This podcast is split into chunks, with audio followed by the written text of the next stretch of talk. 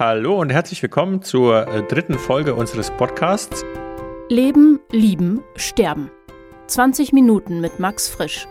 Ein Podcast von Jan Schilling und Matthias Winkelmann. Ich bin Jan Schilling und auf der anderen Seite sitzt Matthias, hallo. Grüß dich, Matthias. Grüß dich, Jan. So, Matthias, äh, heute nehmen wir uns die fünfte Frage vor, die du gleich vorliest. Vorher habe ich aber wieder ein kleines Zitat von Max Frisch uns ausgesucht, das diesmal unsere durchaus schon lange währende und sehr schöne Freundschaft betrifft, nämlich Worte verbinden nur, wo unsere Wellenlängen längst übereinstimmen. Und auch wenn wir hin und wieder einen Disput haben, stimmen unsere Wellenlängen ja durchaus überein, würde ich mal sagen. Auf jeden Fall sehr schön. So, also heute mal nicht äh, viel rumgelabert, sondern äh, du stellst die Frage, und wo ist die Eieruhr? Die Eieruhr ist hier. Die ist hier. Und äh, wenn du die Frage gestellt hast, stell, schaltest du die Eieruhr ein, oder ja, okay, dann mache ich das so, dann lese ich sie zuerst. Ja. Also wir sind bei Frage 5 mhm. und die ist wie folgt. Wissen Sie sich einer Person gegenüber, die nichts davon zu wissen braucht, ihrerseits im Unrecht und hassen Sie eher sich selbst oder die Person dafür? So, die Eieruhr läuft. Die Eieruhr tickt, sehr schön. Die ist ganz schön, die ist kompliziert. Willst du sie nochmal hören? Ja, jein. Ich würde sagen, wir, wollen wir die nicht irgendwie äh, direkt auflösen? Manchmal ist, hat, schreibt er wirklich ein bisschen kompliziert. Ne? Wir hatten das ja gestern mit den pa Einschüben, mit den Parenthesen und so. Ja, genau. Also es geht im Grunde darum, ob jemand Recht hat, weil wir zum Beispiel über irgendwas diskutiert haben und ob ich mich jetzt selber dafür hasse oder den anderen.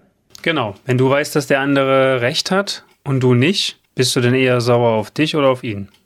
Ich meine, das ist halt eine dieser Fragen, die mich eigentlich kaum betreffen, weil ich meistens recht habe, wie du weißt. Als dein Freund weiß ich, dass das definitiv nicht der Fall ist. Aber es wundert mich nicht, dass du das sagst. dass das aus deiner Sicht durchaus oft so aussieht, als hättest du recht. Ja. Und hinter meinem Rücken wird dann geredet, nicht wahr? So, zurück zur Frage. Möchtest du anfangen? Wieso fällt, dir, wieso fällt dir nichts ein? Hast du dich vorbereitet? Doch, ich überlege gerade. Also ganz ehrlich, das ist ja jetzt was, was schon öfter mal vorkommt, ne? dass man weiß, dass man Unrecht hat. Und es ist ja im, also für mich ist das ja so. Habe ich, habe ich Größe, Unrecht, wenn ich merke, ich bin wirklich im Unrecht, habe ich die Größe, es direkt zuzugeben. Das ist eine Fähigkeit, die ist auf jeden Fall mit dem Alter bei mir gewachsen. Also ich bin jetzt eher bereit, Unrecht zuzugeben. Aber ich weiß, ich glaube, in jungen Jahren hatte ich da manchmal ein paar Schwierigkeiten irgendwie. Und dann hängt ja auch viel davon ab. Zum Beispiel ist es für mich sehr viel einfacher, dir gegenüber zuzugeben, dass ich Unrecht habe. Und einfach zu sagen, ja, da hast du jetzt recht und das muss ich nochmal ändern. Und da gibt es ja Menschen, bei denen mir das sicherlich schwerer fällt. Und jetzt suche ich, ich versuche jetzt quasi die Liste durchzugehen. Also bei Freunden habe ich grundsätzlich wirklich kein Problem. Da ist das, finde ich das eigentlich zielführender, äh, sich nicht so dann zu verbarrikadieren, ver. Da finde ich es eigentlich, äh, da finde ich es besser, sich nicht hinter einer Rechthaberei zu verbarrikadieren, weil das bringt die äh, Diskussion nicht voran. Es ist aber auch so, jetzt rede ich ein bisschen viel, ne? Ähm, es ist aber zum Beispiel, finde ich, auch so, Früher hatte ich das oft, da habe ich diskutiert um des Diskutierens willen. Da ging es mir nicht um Recht haben, sondern da ging es mir einfach nur, diese Seite stark zu machen. Aber jetzt gehe ich mal die Person durch und jetzt, das, jetzt sagst, du, sagst du vielleicht mal was dazu. Bevor du die Person durchgehst, oder was? Nee, während ich die durchgehe. Ich höre dir einfach Ach nicht so. zu. Ja, ich finde es bei Freunden grundsätzlich auch einfacher zuzugeben, wenn man nicht recht hat oder bei der Familie vielleicht auch. Ich finde es äh, ähm, wenn es quasi um einen Streit mit oder eine Diskussion mit, mit der Freundin geht, finde ich das manchmal nicht so einfach, wenn man so hin und her diskutiert und es geht hoch her und auch wenn es nur vielleicht eine Kleinigkeit ist. Man ist so davon überzeugt, dass man recht hat und dann hat man so einen kurzen Moment, um innezuhalten oder um Argument der Gegenseite wirken zu lassen und denkt sich so, hm, stimmt, Mist, da stehe ich jetzt so ein bisschen auf verlorenem Posten hier. Und da man das aber nicht so gleich zugeben kann, argumentiert man erstmal weiter für seine Seite und sagt dann so am nächsten Tag, ja, du hast schon irgendwie recht. Das kenne ich schon. Also das finde ich, bei meiner Freundin ist das manchmal gar nicht so einfach zuzugeben, dass sie jetzt gerade recht hat. Und das Witzige ist, dass es aber auf der anderen Seite auch nicht so ist. Das heißt, eigentlich gibt bei uns nie jemand im ersten, in der ersten Diskussion zu, dass der andere recht hat. Das kommt dann eher so am Tag danach. Immerhin kommt es. Und einmal gab es auch das mit dir. Da habe ich dich aber ehrlich gesagt nicht gehasst dafür, sondern geliebt. Wir waren abends weg auf einer größeren Veranstaltung und wir waren beide schon ein bisschen angeschäkert und dann war meine Mütze weg. Meine absolute Lieblingsbommelmütze war weg. Und ich war total fest davon überzeugt, dass die jetzt auf keinen Fall in dieser Riesenmenge an Leuten zu finden ist. Und du hast gesagt, nee, komm, lass uns doch mal suchen. Und ich war aber so pissig, weil ich so traurig war, dass ich dich erstmal noch voll gedöst habe und gesagt habe, ey, lass mich in Ruhe. Und dann bist du alleine losgegangen und hast nach der Mütze gesucht und hast sie gefunden. Und da hatte ich natürlich total Unrecht, als ich gesagt habe, das ist jetzt gerade sinnlos, denn wir hier suchen, das macht keinen Sinn. Und da habe ich dich sehr dafür gemocht, dass du recht hast in dem Moment, weil du meine Bommelmütze wiedergebracht hast, die ich schon seit langer, langer Zeit habe. Ja, das war ein toller Freundschaftsmoment. Da hattest du recht und ich habe dich nicht gehasst. Aber manchmal hasst man Leute auch, wenn sie recht haben. Das ist einfach so, glaube ich. Vielen Dank. Es war ein magischer Freundschaftsmoment. Also hast du, ist es denn eher so, dass du eher bei dir die Schuld suchst? Das ist ja der Punkt, ne? Oder kannst du, kannst du nicht zugeben, dass der andere sozusagen, dass er äh, richtig liegt? Also kannst du ihm das nicht zugestehen? Das ist ja der Punkt, oder? Ja, also im ersten Moment projiziere ich quasi das negative Gefühl auf den Gegenüber, weil der oder die Person hat, hat Recht. Und dann bin ich natürlich erstmal so auf sie, weil durch ihr Recht haben konfrontiert sie mich ja mit meinem Unrecht haben. Und dann im zweiten Moment denke ich aber drüber nach, naja, eigentlich ist es jetzt gerade nur deine Unsouveränität, dass du jetzt nicht einfach sagst hier, ja, okay, sorry, du hast recht, sondern jetzt erstmal weiter auf deinem Standpunkt beharrst, weil du noch eine Weile brauchst, um das zuzugeben. Und dann wiederum bin ich halt eher sauer auf mich, dass ich da nicht so souverän bin und sage, ja, du hast recht. Hm. Das wird fast schon äh, äh, tiefenpsychologisch. Ne? Was ich spannend fand, war vorher dieser Gedanke, dass also auf verlorenem Posten stehen, weil so eine weil das dadurch ja so eine Art, ist ja so ein, da ist jetzt keine Kriegsmetapher in dem Sinne, aber das heißt, da zeigt ja so ein bisschen, wie geht man überhaupt in so einem Streit um, ne? Also man möchte einfach darauf beharren. Äh, was ich total spannend finde, ist, dass, äh, dass du jetzt gerade gesagt hast, dass dir die andere Person im Grunde ja so ein bisschen vorhält, dein eigenes Unvermögen vorhält. Genau. Ja? Und das ist ja eigentlich das Schwierige. Also das ist diese, man hat verloren oder man fühlt sich irgendwie wie der Verlierer. Da, da sind wir, da sind wir dann in so einer äh, Krieg, Kriegsmetaphorik. Ne? Man fühlt sich irgendwie als der Verlierer und das will man nicht, weil äh, wenn man der Verlierer ist, dann entwertet man sich und das ist der Punkt, man entwertet sich selber dadurch. Und wenn man aber stabil ist und sagt, naja, eigentlich kann mich jetzt so eine Diskussion gar nicht entwerten, ja, sondern ähm, es ist eigentlich total okay und ich lerne etwas aus der Diskussion, auch wenn ich falsch liege, dann, ja, das ist aber wieder tagesformabhängig. Es gibt so Tage, da ist man total souverän und da steckt man das weg und sagt, okay, du hast gerade recht. Und dann gibt es Tage, da ist man jetzt nicht so überselbstbewusst und an solchen Tagen kann man das irgendwie überhaupt nicht ab. Ja, da braucht man das. Man, man braucht die, die Rechthaberei, um sich selber mit seinem Selbstbewusstsein über Wasser zu halten, vielleicht. Dabei fällt. Aber hast du das auch? Was? Ich bin ja Buddha. Ich kenne das ja nicht. ja, Siddhartha. ja, genau. Das Leben ist Leid, nicht wahr? Hast du das nicht? Genau. Ja, genau. Das habe ich doch von dir. Ja, das ist äh, meines ja, meines Religionswissens zufolge ist das die erste Erkenntnis beim Buddhismus, dass Leben Leiden heißt. Das Leben heißt Leiden und das Leben heißt auch Recht haben. äh, Spaß beiseite, natürlich kenne ich das auch. Also es ist weniger geworden mit den Jahren, Jahren. Vielleicht ist das so eine Altersweise, Alters, Altersmilde, dass es ähm, einfach so ist, Dinge zuzugeben. Ich finde, das ist ja, es erlöst ja auch ein bisschen, ne? Zu sagen, okay, nee, ich habe da einfach Unrecht, ist einfach nicht richtig. Aber das war gar nicht deine Frage, sondern äh, ganz aktuell ist es so, ich habe das auch noch nicht aufgelöst. Äh, ich habe mit meiner Partnerin über die Podcast-Folge geredet, der äh, wie viele Kinder und so weiter und so fort und habe dann dir wir hatten diese Diskussion ja auch und ich habe gesagt, na ja, das sind ja Millionen und ich habe gesagt, du hast halt irgendwie 120 gesagt äh, und ich finde aber, das sind ja quasi in einem äh, August sind ja so und so viel Spermien, die müsste man alle rechnen. Und dann hat meine Partnerin gesagt, nee, nee, das ist doch totaler Bullshit. Das ist doch total unlogisch, wie du rechnest. Und dann habe ich gesagt, nee, ich, da, nein, und dann hat sie, ist doch ganz logisch, ist doch eine mathematische Rechnung und, und es ist ja, was ich auch spannend finde, das möchte ich nochmal ganz kurz stark machen, eigentlich finde ich, wenn wir innehalten, du hast vorhin auch von so einem Moment des Innehaltens gesprochen, man hält inne, man hat sofort dieses Gefühl, Mist. Entweder ich mache weiter, aber ich weiß ganz genau, ich habe einfach Unrecht. Ich bin auf dem falschen Weg. Also dieses, das ist dieser kurze, es gibt so einen kurzen Moment, da merkt man das. Und in dieser Diskussion gestern war das dann auch so.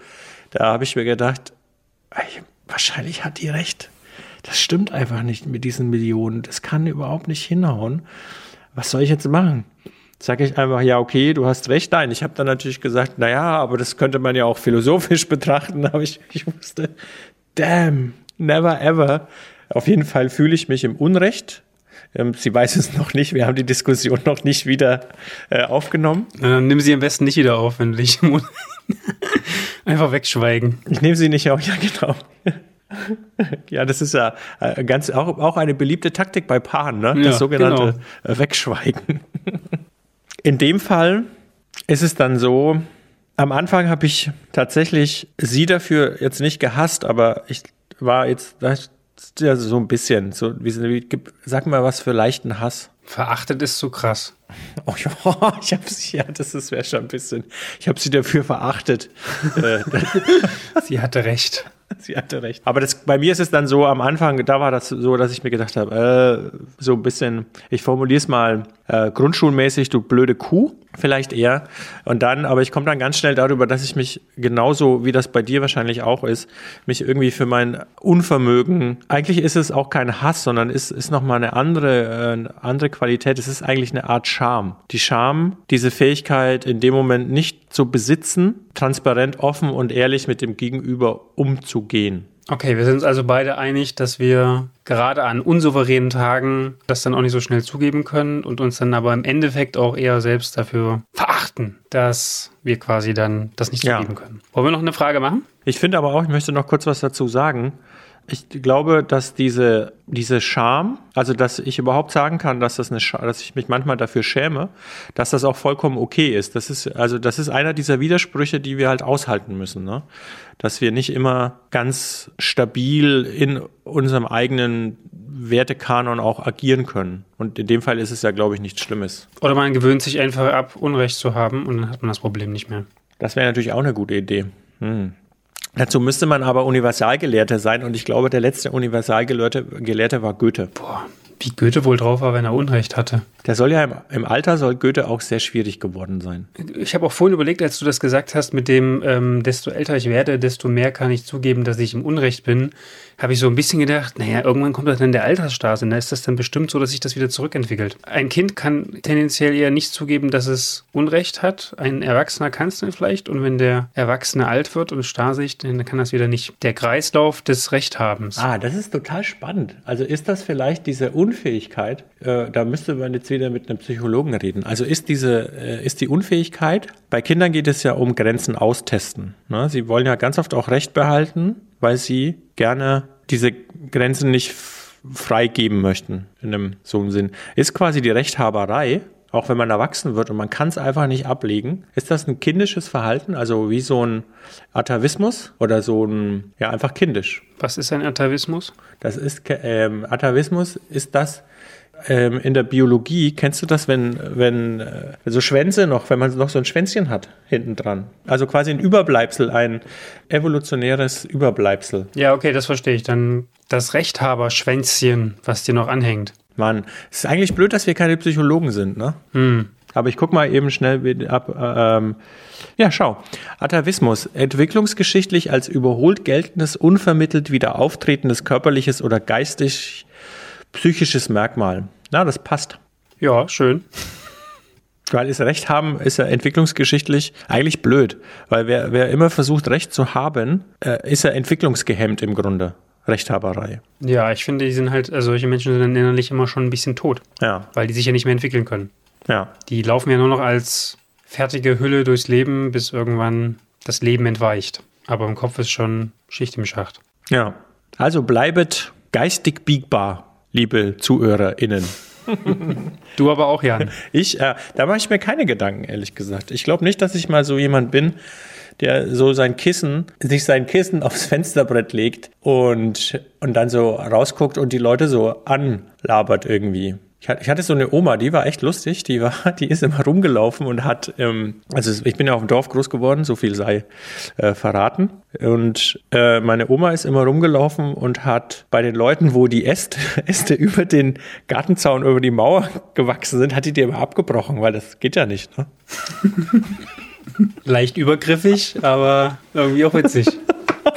Ja. Im Dorf hat eben alles seine Ordnung. So, Wir haben noch drei Minuten. drei Minuten. Hm. Wollen wir quasi, oh, was auch mal cool Wir könnten noch eine Frage vorlesen. Ja, das können wir auf jeden Fall machen. Eigentlich wäre es auch mal cool, wenn wir so eine Schnellrunde einbauen würden, oder? Nicht für heute, aber vielleicht. Du meinst Fragen 20 bis 50 in drei Minuten ja, genau. 30. Mein Gott, es sind so viele Fragen, Matthias. Es sind so viele Fragen. Cool.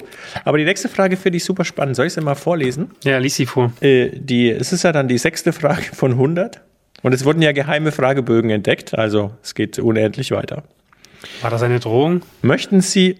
Was? War das eine Drohung? Ja, quasi. Okay. Nein, es ist ja, ist ja unterhaltend. Ist ja eine Unterhaltungssendung, ist ja Boulevardjournalismus, was wir hier machen. Endlich Talkporn. Talkporn. Das ist eigentlich Hashtag Talkporn. Ja, finde ich gut. Es hört sich viel schöner an als Hashtag Laber-Podcast. Komm, Junge, lies vor. Lies vor, ja. Also, die Frage Nummer 6 lautet: Möchten Sie das absolute Gedächtnis? Ganz schnell. Erster Impuls, absolut ja. Mich nervt das, dass ich mir nicht mehr alles merken kann, was in Büchern drin stand, die ich mal gelesen habe. Oder dass ich das, was ich früher in der Schule gelernt habe, quasi nicht alles behalten konnte und das jetzt wieder weg ist. Ähm, ja, absolut, ist der erste Gedanke. Wenn ich allerdings drüber nachdenke, dann kommt auch noch ein Nein, aber das stelle ich jetzt erstmal hinten an. Ja, also mein Gedanke war nämlich auch sofort, oh, es wäre schon cool irgendwie, weil du ja alles, also du, ich, ich würde mir alles merken. Und dann, um jetzt wieder zurückzukommen auf Frage 5, dann hätte ich auch recht. Dann wäre ich nie im Unrecht. Aber ich glaube, es hat eine ganz dunkle Seite, diese Sache. Das glaube ich auch. Dieses äh, absolute Gedächtnis. Ja, die erlösende, die erlösende Eieruhr, yay! Es ist Schluss. Okay, wir müssen die Frage beim nächsten Mal weiter besprechen ja. und über die dunklen ja. Seiten des ewigen Gedächtnisses ja. schwadronieren. Ja, das war's mit der Zeit. Also wir müssen beim nächsten Mal weiter darüber diskutieren. Beim nächsten Mal reden wir dann noch über die dunklen Seiten des ewigen Gedächtnisses aus unserer Sicht. Und natürlich würde uns, liebe HörerInnen, interessieren, was ihr davon haltet. Ewiges Gedächtnis, ja oder lieber doch nicht. Von daher, kommentiert gerne, schreibt uns. Bei Instagram. Genau. Schön. Das war die dritte Folge heute. Matthias hat Spaß gemacht mit dir.